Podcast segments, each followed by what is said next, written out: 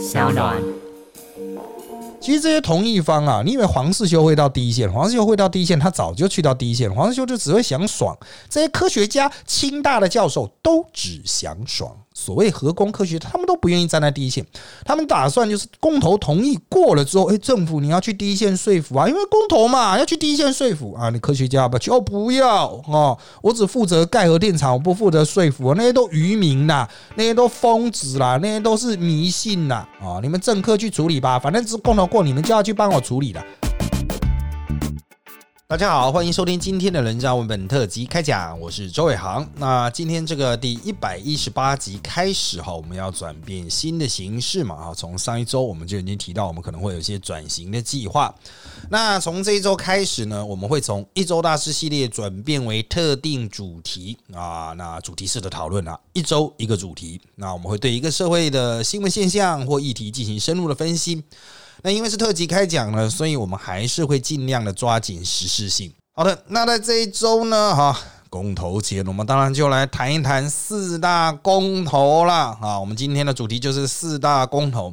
那我们的标题是什么呢？就是四大公投的骗局啊！哈。好，我们要来谈一谈哈，就是在这个四大公投里面呢，双方啊，包括蓝绿啦、公民团体啊，哈，这个到底骗了大家什么？那大家能够看得到的是哦，就是这个蓝绿哈，在四大公投中啊骂成一团了哈，但是到最后面呢，也都是政党属性动员。讲白一点，就是。已经不想说理了，反正能骗的也都骗了啊，能够这个煽动的也已经煽动了，剩下的呢就是把自家人动员出来投票，仅此而已，除此无他。好，那当然啊，一个公民投票本来是公民意志的展现，会搞到这样子的状况啊，当然是有非常多重的成因啊，成因的部分。没有时间来做一一的厘清。我们以下呢，哈，就从这个大家比较少有机会在电视媒体啊，哈，或是包括网络新媒体啊上面看到的讯息来出发了啊。好，我们就谈一谈哈，这四个公投分别到底有什么电视上没办法讲、不能讲、不敢讲的部分。那当然，这四个谈完之后，我们还是会整体的来谈一下这个四个公投整体攻防格局。啊，就是就大格局来说，到底有什么样的层次？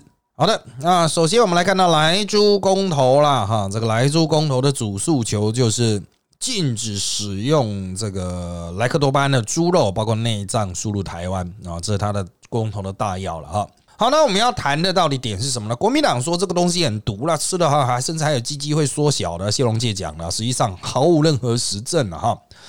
好，那当然，民进党的强调就是说，哎，来牛吃了那么久啊，也没事嘛，哈，所以吃个来猪哈也不会怎么样。而且重点是哈，就算我们开放来猪已经一年多了，到现在也没有来猪进来啊，哈。卢秀燕在台中验了一大堆肉，结果验出来都是来牛哦，有莱克多巴胺的牛肉啊，都没有验出来猪啊。好，讲来讲去哦，大家都在传递一个印象，就是莱克多巴胺猪好像很毒哦。可是这个东西到底有多毒？有些医学专家出来说哦，其实不会很毒啦，它也是一种药啦。乙型受体素它本来就是一种药啊。哦，好，大家会讲说我们要吃到多少公斤会出事，所以才会有赵康说什么猪肝汤喝六碗的笑话，每天喝六碗猪肝汤啊啊才会过量超量。那有人说没没没，不需要吃到六碗呐，哈，是一碗半就会了。您中华民国有谁天天喝喝一碗半的呢？很少吧，除了我认识的一些阿伯啊，啊，那种非常台派的阿伯，要在台北的大桥头那么坐下来喝个猪肝汤了。不过那个也是要生鲜呐，进口的猪肝没办法吃啊。哈，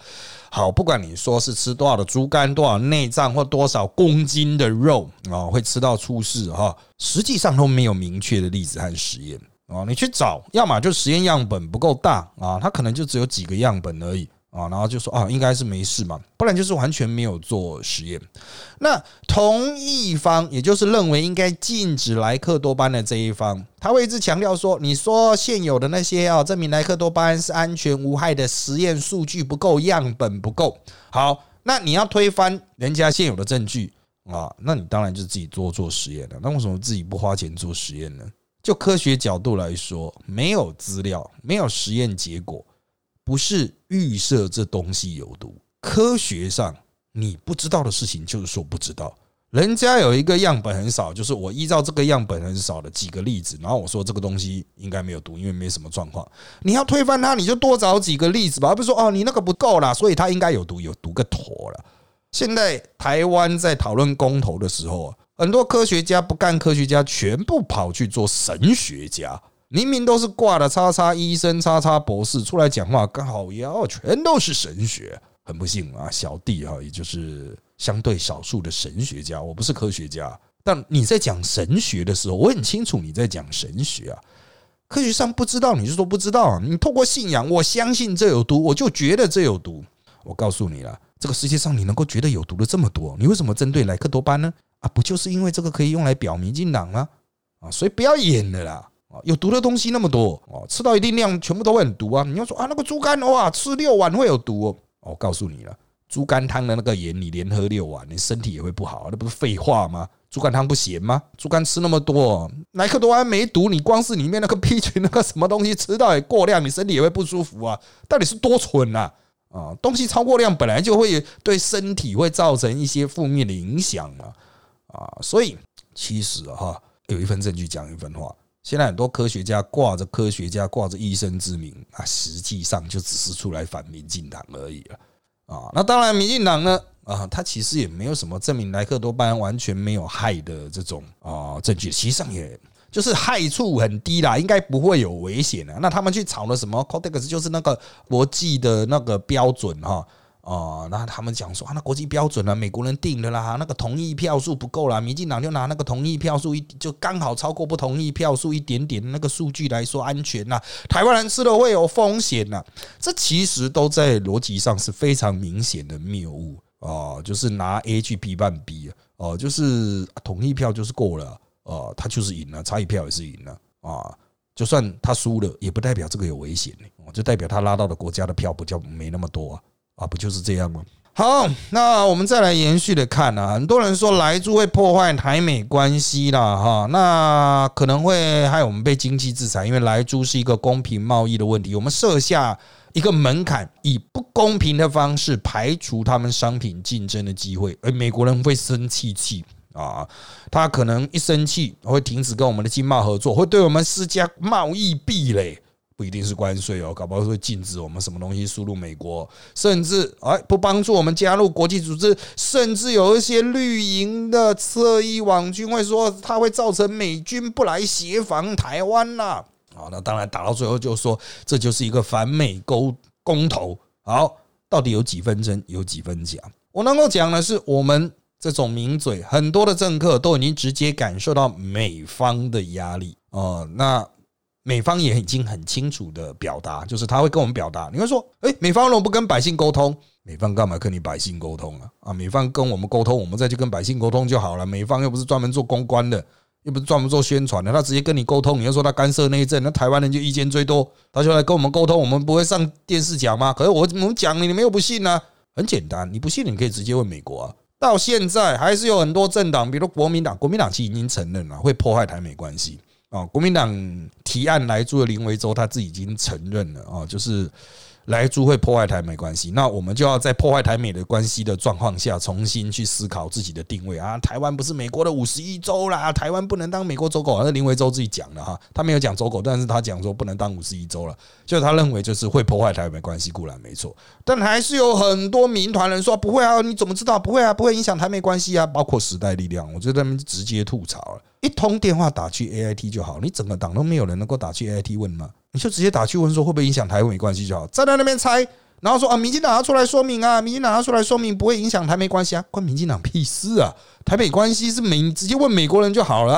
啊，为什么不打这通电话呢？是不敢打，还是不会打，还是不知道怎么打啊？搞政治可以这样搞吗？实际上就是会影响台美关系，但没有策运网军说的那么夸张。不会影响到军事上的协防。美国之所以保护台湾、维护台湾海峡的和平与稳定，是为了他们的本身的利益啊。所以，只要台湾有台积电会提供美国晶片啊，美国就不会去动这一块。但会不会影响台湾和美国的经贸？比如说，他对台湾实施相当程度的经济制裁？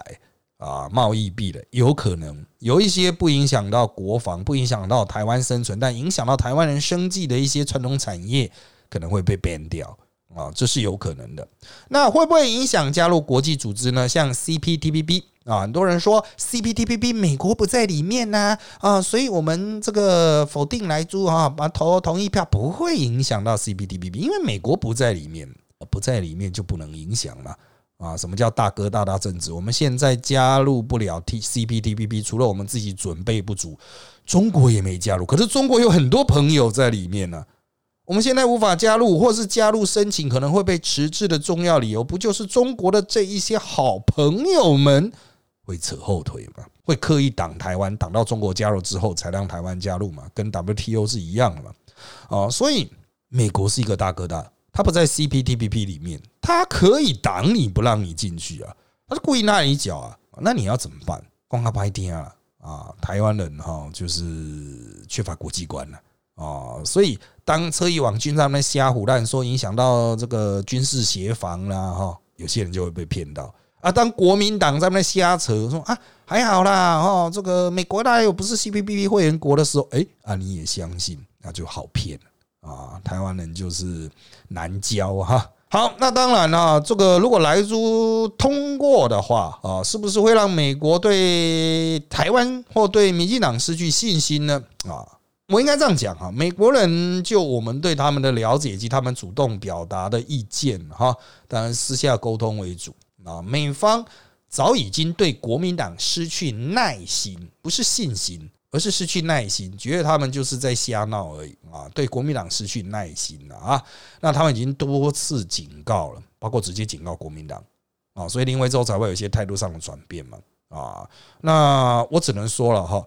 民进党他现在拼命的、很努力的宣传公投，实际上就是要在美国人的面前展现说，我们已经很努力，我们真的很努力。可是国民党就是在那边闹了啊，所以到时候出包不要怪我们了。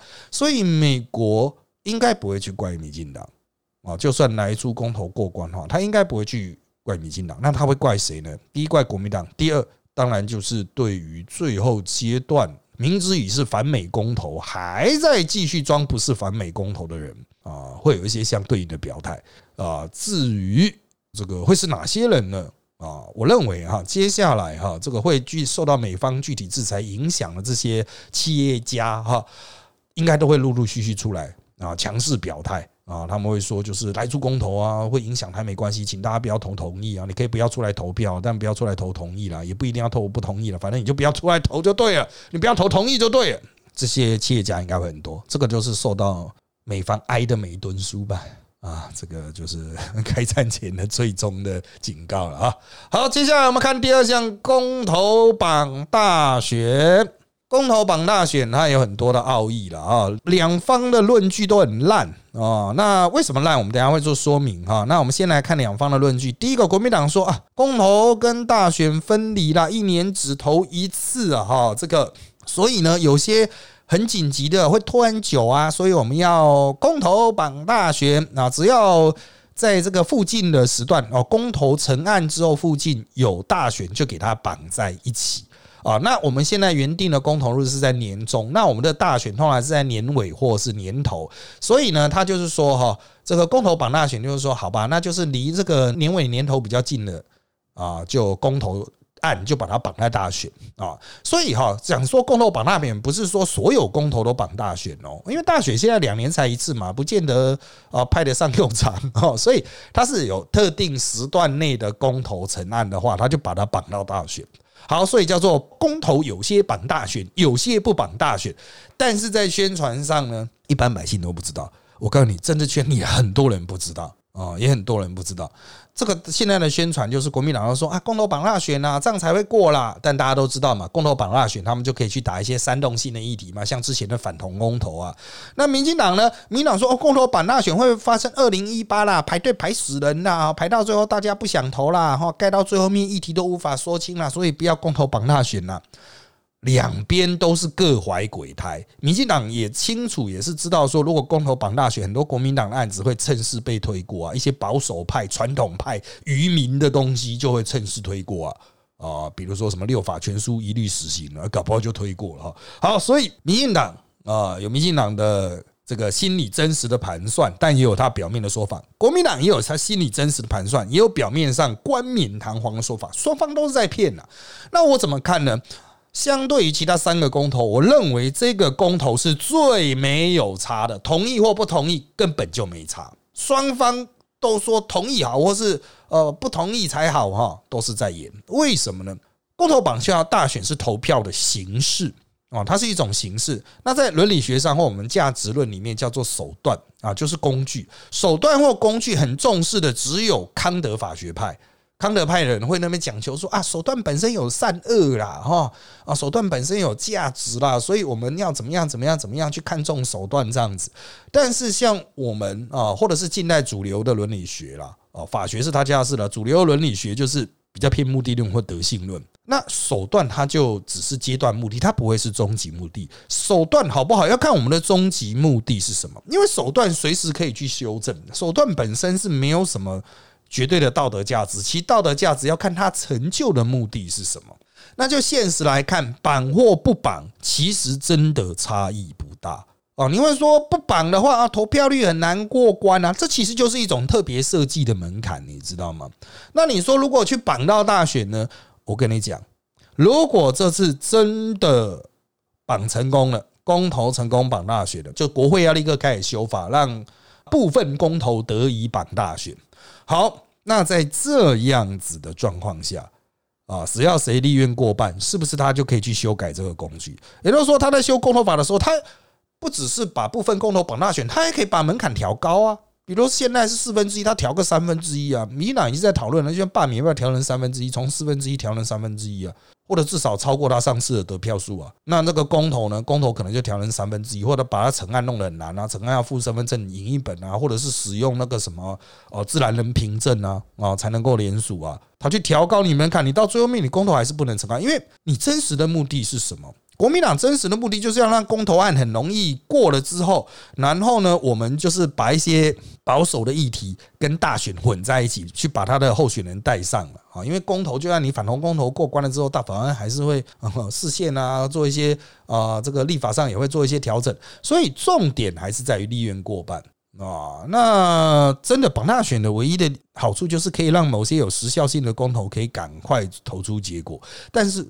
划归从头，你从立院来发动不是更快吗？所以他又回到了立院过半的议题。所以谁掌握立院过半，这个投票的形式，公民投票的形式本身就真的意义不大哦，真的意义不大，它就只是一个工具而已。所以我认为你要投同意或是投不同意，在公投榜大选是真的没差。所有把它演的好像会亡国灭种的哈，都是在骗哦，都是在骗。好，再来是早教公投，这个其实我在我个人的直播或是很多的地方，我都已经反复提到早教公投它的问题。那我在那边稍微做一个简单的整理，我就从一个简单的问题出发。这个问题是我可不可以讨厌早教？为什么有这样的问题呢？因为现在民进党。和环团或国民党都在演一出我好爱早教的戏啊，像那个这个公投叫真爱早教公投嘛啊，那民进党说我我有爱早教啊哈，早教永存呐哈，我们尽可能保留早教，大家都好爱早教哎，但我们可不可以反问一个问题，我可不可以讨厌早教？早教的价值，现在有些人认为有，那我可不可以认为早教没有价值？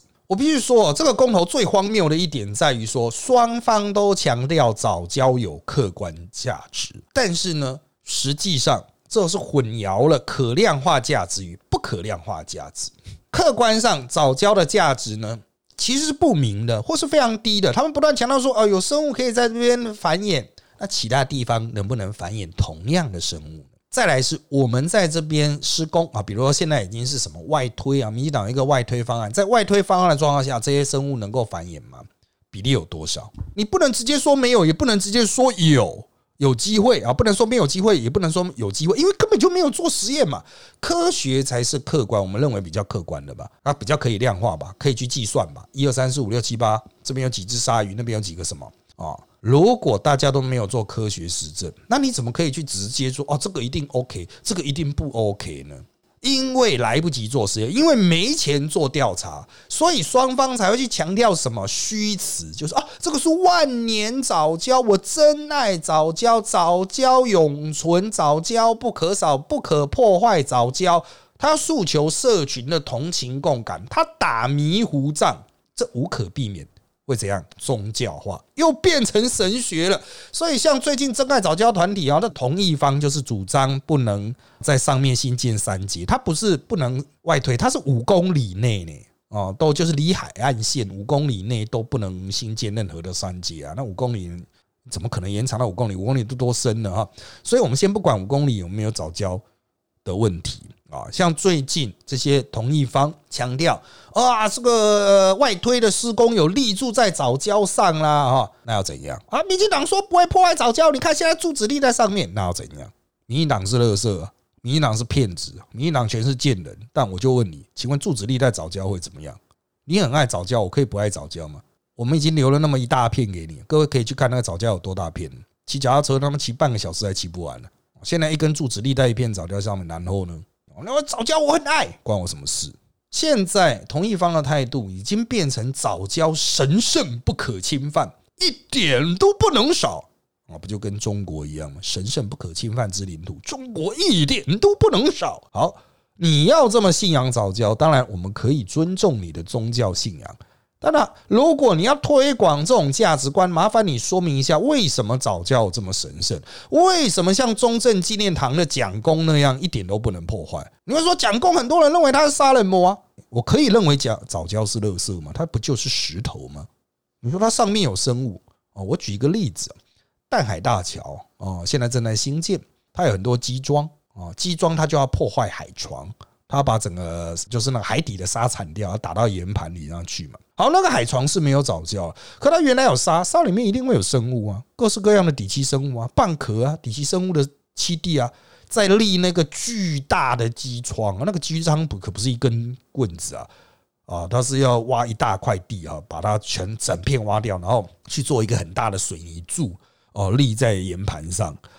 好，显然一定会有一大堆蚌壳底栖生物的栖地被破坏。啊，为什么他们的生存空间、他们的生命会不如早教？我们当然不会要求你过去，哎，早教团你赶快过去保护蚌壳啊，因为人各有所爱嘛。你爱早教，你可能不爱蚌壳啊，这我们尊重啊。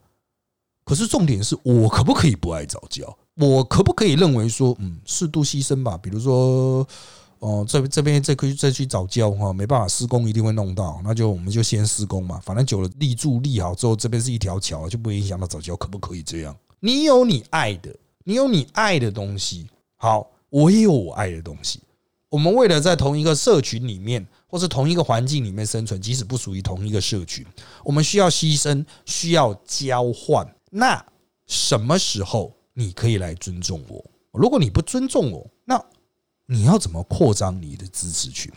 啊，所以早教在同一方在谈很多议题的时候，他不断混淆。可以交换，很容比较容易交换意见就是数字嘛，比较不容易交换的，只能用同情共感的，就是不可量化的嘛啊，不可量化的，这个时候远远超过了量化。他到最后面讲了，就变成极端主义，就变成宗教了，又又是一堆神学家。你这么爱早教，那我也很爱天然气啊。你看天然气很不爽哦，我也看你早教不爽，那不就是石头吗？哦，你要说它是活着的石头哟。哦，天然气古代也是生物哦，烧天然气你。大家都喜欢的，不然为什么大家家里面都是烧天然气的？再来哈，就是如果要谈论替代方案啊，同一方目前所举的替代方案，原则上都是牺牲其他人，而且是一种不太负责任的谈论。比如说，当然有些同一方他讲讲就是完全不要三阶。完全不要天然气啊，这是一种同意方，我们尊重他。但有些同意方，他的主张是说，哦，我们要去从台北港去这个盖这个接气站，然后铺很长的海管，拉拉拉拉拉到桃园，从台北港啊，在林口的海边啊，一路拉拉拉，其实不是林口，是巴黎啊，巴黎的海边一路拉到桃园的大潭。好，那要铺海管，它会经过海底，然后呢，最终还是要上路，一样还是会破坏早教。但是这件事情很少人讨论，为什么呢？科学技术上太难了啊！那这些同意方之前都说啊，这政府应该去做研究啊，哦，政府应该做研究啊，哦但是有些事情连做研究都没有意义，因为技术上太难了啊，你要不要在台湾海峡上面盖一个巨大的太阳能电厂？我们风电都盖了嘛，啊，顺便盖个巨大的太阳能电厂嘛，啊，技术上办不到啊，要办到的成本太高了。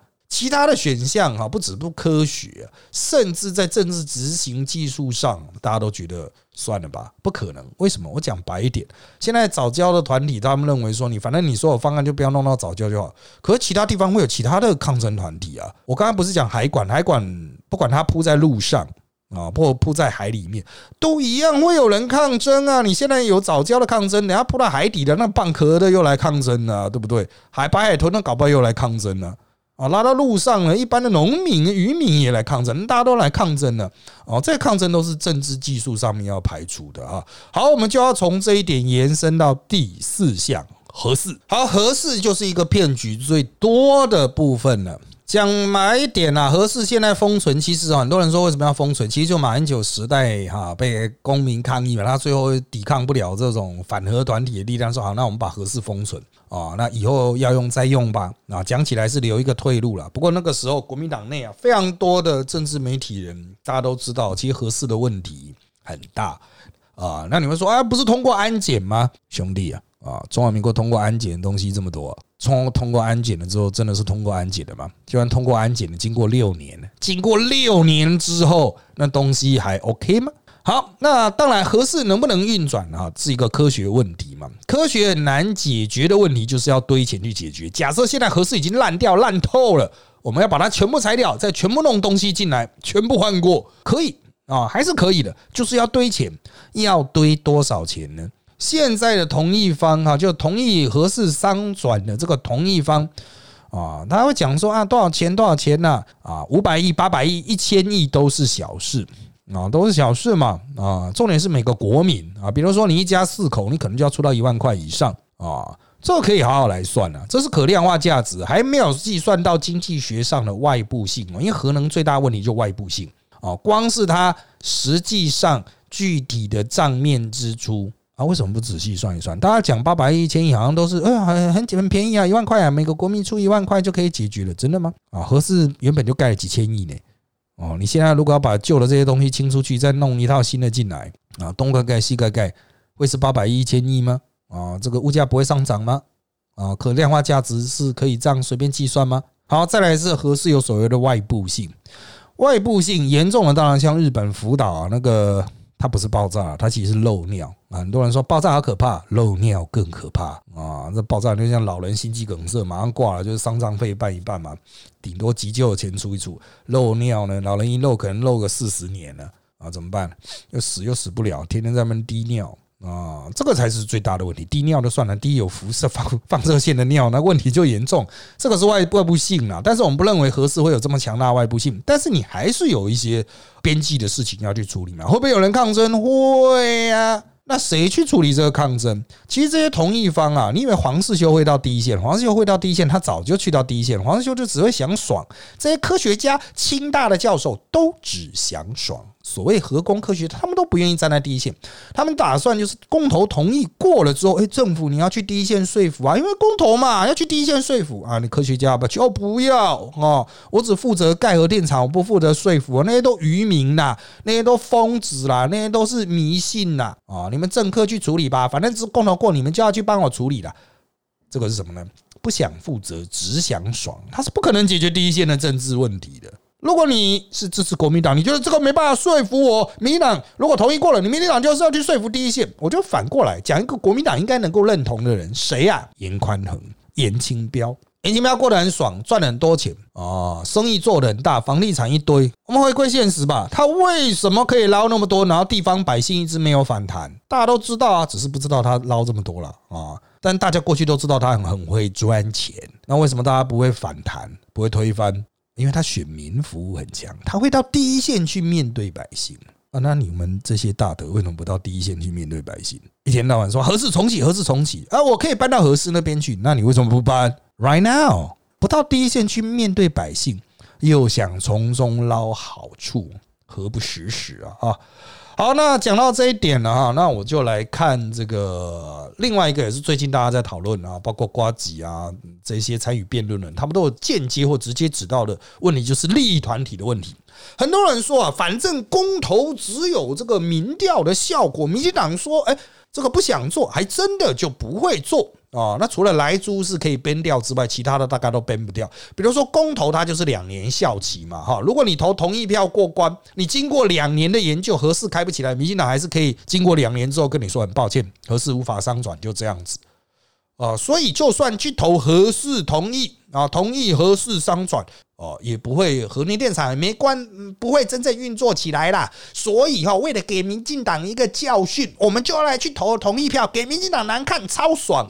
好，这个观点哈，呃，这个我尊重，但是我要顺便提醒这件事情：只要同意过关，就算两年内盖不起来，也会有一堆研究案、审查案啊，必须要做，因为政府就要演一个研究嘛。好好，我们重新研究了，好，我们重新审查了，好，我们重新检查了，我们重新做安调了啊，安不是安全调查哦，就是运转的安全性的研究。这么多的审查案，谁会报道？当然是利益团体。你投同意票，就是让利益团体可以赚到一笔钱。然后呢，他们赚到之后，不管他们结论是什么，民进党还是很大的几率哦，不会同意运转。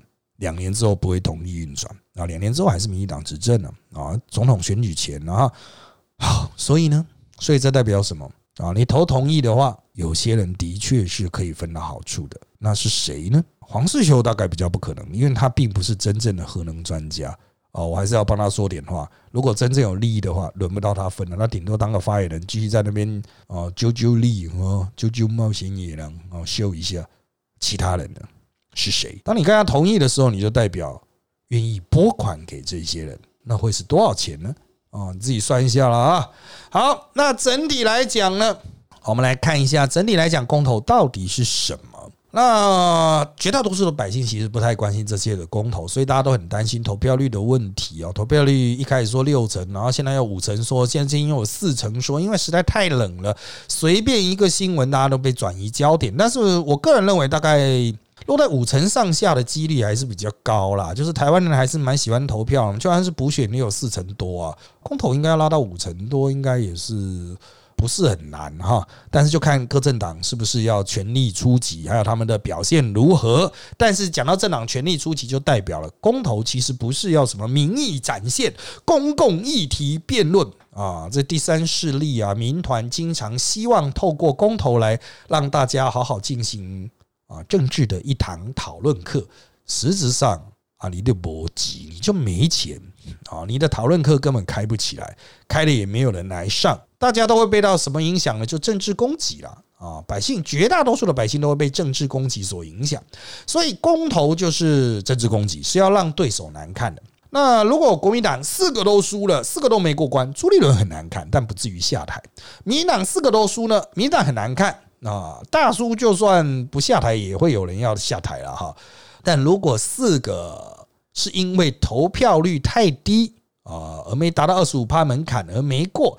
但是同意有都大于不同意呢？这个就是双方都很难看。但难看归难看，因为双方都很难看，所以就是算是小难看了哈。我认为这是双方认为的底线。所以民进党可能设定现在的这个战术目标，当然希望能够四个项目都是不同意盖过同意。但是他的底线就是说，没关系，只要同意票都没达到二十五趴哦，也许就可以了。哦，也许就可以了。哦，他们就觉得可以鸣金收兵。那国民党呢？他也许会觉得，嗯，也许同意票冲不出来了。但是如果都高于不同意呢？那我还是可以嘴炮啊，嘴炮我才是多数民意嘛，哦，我才是这一边嘛，哈，这民进党都是耍小贱招啦，设门槛呐，哈，公投票门槛呐，啊，好了，我觉得双方的难看归难看，双方的底线就是落在同意大于不同意。但是同意都不到二十五趴啊，各自可以鸣金收兵。那百姓呢，白忙一场，浪费了一堆钱。好了，当然实际结果不见得会落在这边，但这是双方赛局的这个抵消的这个均衡点了哈。好，那如果来猪过关了哈，比如只有来猪过关，其他都没过呢，那美国一定很不爽啊。的确会有一些对台湾的经贸制裁，都会冲击台湾的股市，冲击台湾的经济成长。啊，但我前面已经讲到了，不见得对民进党不利了啊，这个民进党可能会努力的帮莱猪说话，然后借此跟那个美国说什么啊，我们已经努力了，可是可是国民党那一边在闹了啊。当然，美国人接下来会怎么对付国民党，那美国人决定。民进党显然如果因此得到一些 credit，啊，也就是说啊，台湾被经济制裁了，民进党会拿这个打国民党，打个十年以上。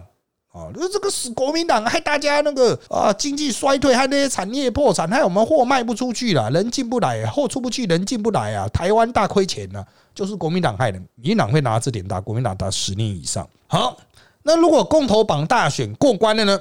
那几乎可以百分之一百确定了，民进党当然就会要修法去让公投部分公投得以榜大选，但是他也可以透过修法降低。公投的影响力，或降低公投通过的几率，因为他就过半，他就过半哦，所以你强制民进党去修这个，民进党再修另外一个去把它平衡回来就好了啊。所以推这个公投真的很蠢。那你说哪个蠢蛋推的呢？江启臣。好，再来是早教，如果过关的话呢？早教如果过关，一样有两年的效果，就是三阶。再拖个两年，还是会盖，不可能不盖，也不可能去研究领口方案，因为成本太高，抗争又会一堆，没有任何其他可行替代选项。那在这个时间两年的时间呢，就是台中继续烧炭，就这样啊，不然就台中你卢学院退让嘛，哈，赶快让他天然气机组装一装，这样子。如果缺电呢，要么限电，要么就调加电费。有些环团就是主张加电费，我个人也是认为应该适度的加电费，因为台湾的工业用电哈已经是亚洲主要竞争国家最低的，我们再怎么低也不应该比南韩低啊。所以南韩和中国哈，如果他们都把电费调整到一定的水平水位的话，那我们应该把电费调上去，没道理我们就在那边一直把电费撑着。好，重点是调电费的这个动作，民进党又会得到一个理由。啊，把加电费怪在国民党还有环团身上啊！虽然我要强调，有一些环团本来就认为加电费了，但是呢，现在的诉求对象就不是环团告诉民进党政府要加电费，是民进党跑去跟一般人讲说电费会涨，都是他们害的啦！啊，所以它会造成一个效果，就是一般百姓不会憎恨民进党，他会去憎恨谁啊？自己想一下啊！好，那合适哈？如果过关的话啊，就像我刚才讲，开始重启计划。哦，重启计划就是让核工人呐、能源商有机会捞到一笔钱，因为要开始去研写写计划嘛，啊，去做研究嘛。但两年后还是跑不动，为什么？第一，总统大选这一定是主要的议题啊，为了选赢，不可能去推核四，北部是关键决战。如果合适是一个好的选举议题的话，早就推了！所有人都敲锣打鼓、乒乒哐哐啊啊！好，那重点就是在于说哈，这个合适它本身是烂掉的了啊，现在是烂掉的。你不信是你家事，它现在就是烂掉了。